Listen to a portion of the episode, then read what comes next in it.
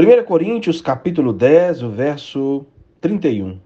Portanto, quer comais, quer bebais, ou façais outra qualquer coisa, fazei tudo para a glória de Deus.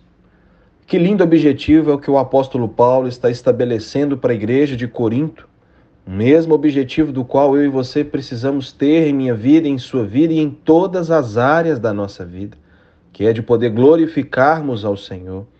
Glorificar o Senhor é reconhecê-lo, o que ele tem feito, o que ele tem nos dado, o que ele tem realizado na nossa vida. Tudo que somos, tudo que temos vivido, tudo que temos recebido, Deus tem nos concedido. Esse ano de 2020, um ano tão delicado, mas foi um ano de suma importância, onde eu e você estamos tendo a oportunidade de conhecermos o Senhor no que compete a sua fidelidade comigo e com você.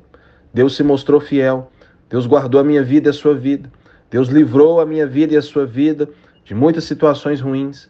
O Senhor tem nos conduzido, o Senhor tem suprido todas as nossas necessidades, o Senhor tem conduzido o nosso coração e nos ensinado muitas e muitas realidades importantes. E cabe a nós hoje entendermos que a nossa vida, o nosso viver e todas as áreas da nossa vida devem ser vividas para a glória de Deus. Devem de fato, né, manifestar o que Deus tem feito. Quem é Deus sobre a nossa vida.